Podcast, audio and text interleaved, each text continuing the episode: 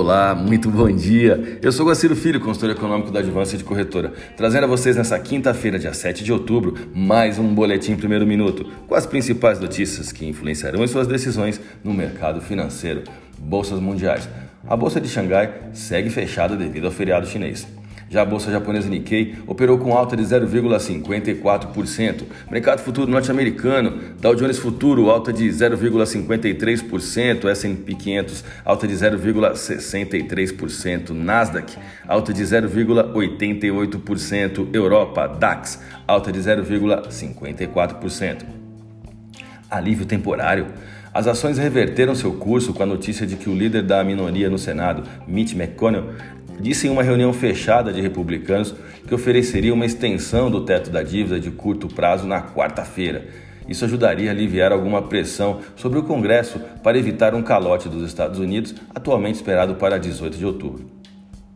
Por outro lado, o relatório da ADP de setembro mostrou que as empresas privadas contrataram em um ritmo mais rápido do que o esperado no mês passado, apesar das preocupações com a variante Delta.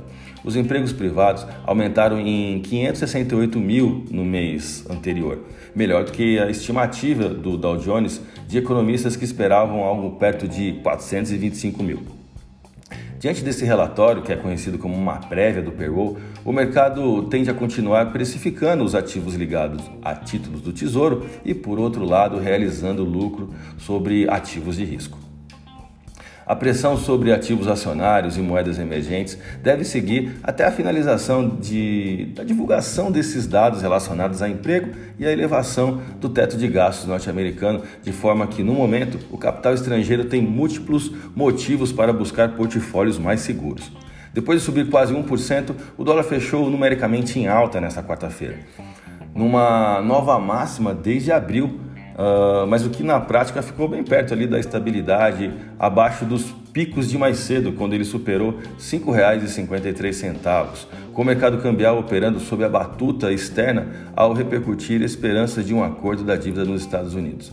O dólar à vista atingiu o maior patamar desde 23 de abril, quando ele chegou ali em 5,4967.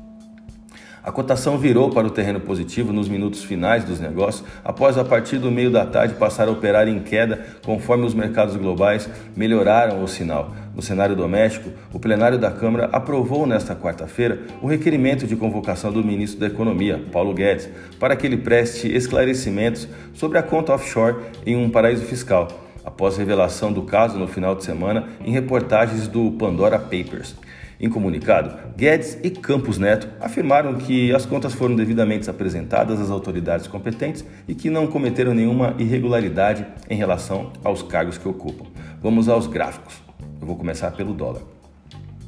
Na mínima da sessão atingida perto das 16 horas horário de Brasília, o dólar caiu 0,16%, indo a 5,4761 na taxa spot. Na máxima, alcançada às 13h39, quando os mercados ainda estavam sob intenso estresse, bateu 553,80, ganho de 0,97%. A paridade segue evoluindo dentro do canal de alta, tendo como próximo teste a resistência R6.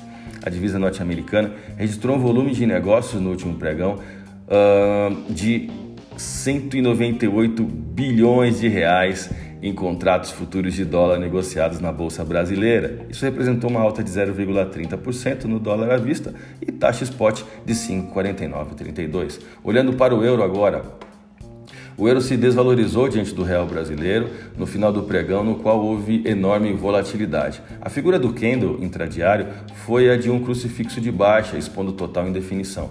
A paridade segue acima da R1 na taxa spot de 633, tendo como principal objetivo a média móvel da banda de Bollinger de 200 períodos, no qual chegou a tocar ontem. A moeda da zona do euro encerrou o pregão com queda de 0,05% e taxa spot de 6,3473. A minha dica você já sabe. Siga nossos boletins para ficar sempre conectado às principais notícias.